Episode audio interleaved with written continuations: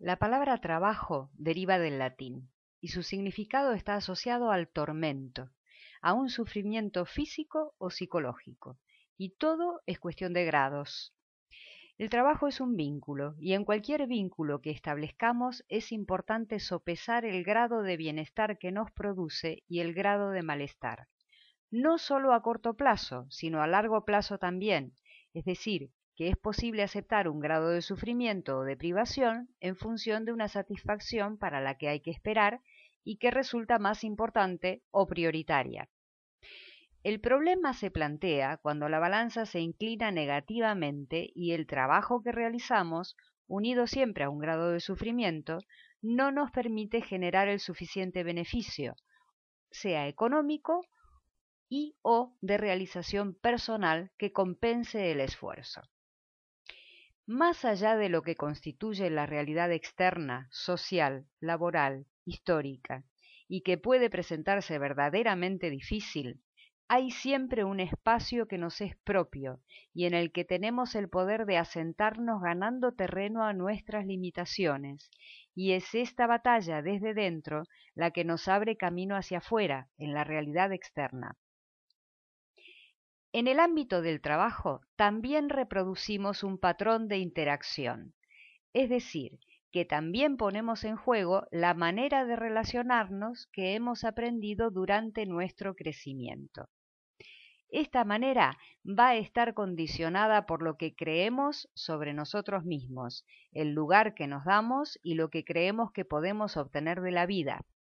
En la relación con el trabajo se reflejan todos nuestros aprendizajes, creencias y expectativas. No somos otros que nosotros mismos, también cuando estamos trabajando. Si nos supone angustia, si nos mueve rabia o miedo o frustración, esta escena está reflejándonos algo que no está resuelto dentro, y es desde dentro desde donde se resuelve para materializarse luego en la realidad que generamos.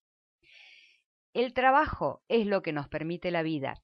De él obtenemos el dinero necesario para atender todas nuestras necesidades existenciales, casa, comida y ropa, y nuestras necesidades evolutivas, espirituales, intelectuales, afectivas, cuando somos niños, los padres son los que nos abastecen.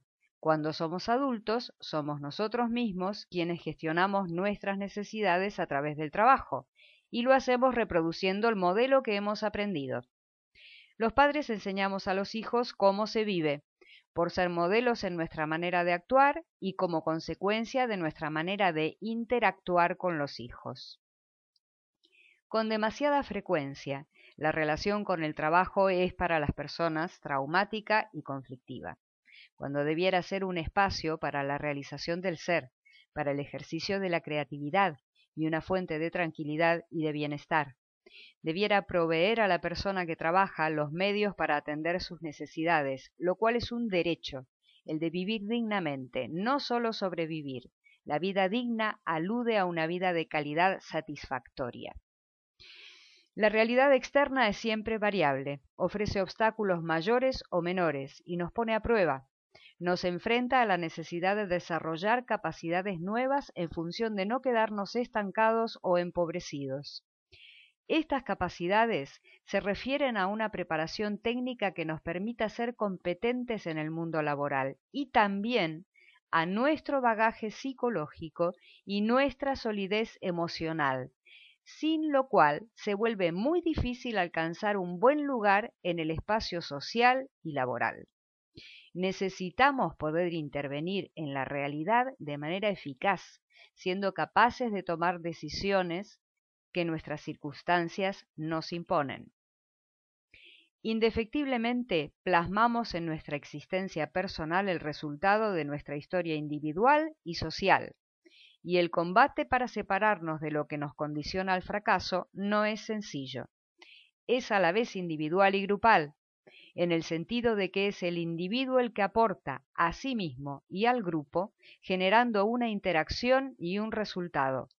La cooperación no es un valor que debamos sentarnos a esperar del otro, es un mérito y un beneficio que depende de nuestra actitud y del desarrollo de una profunda conciencia de nuestro aporte en la creación de esta realidad propia y compartida.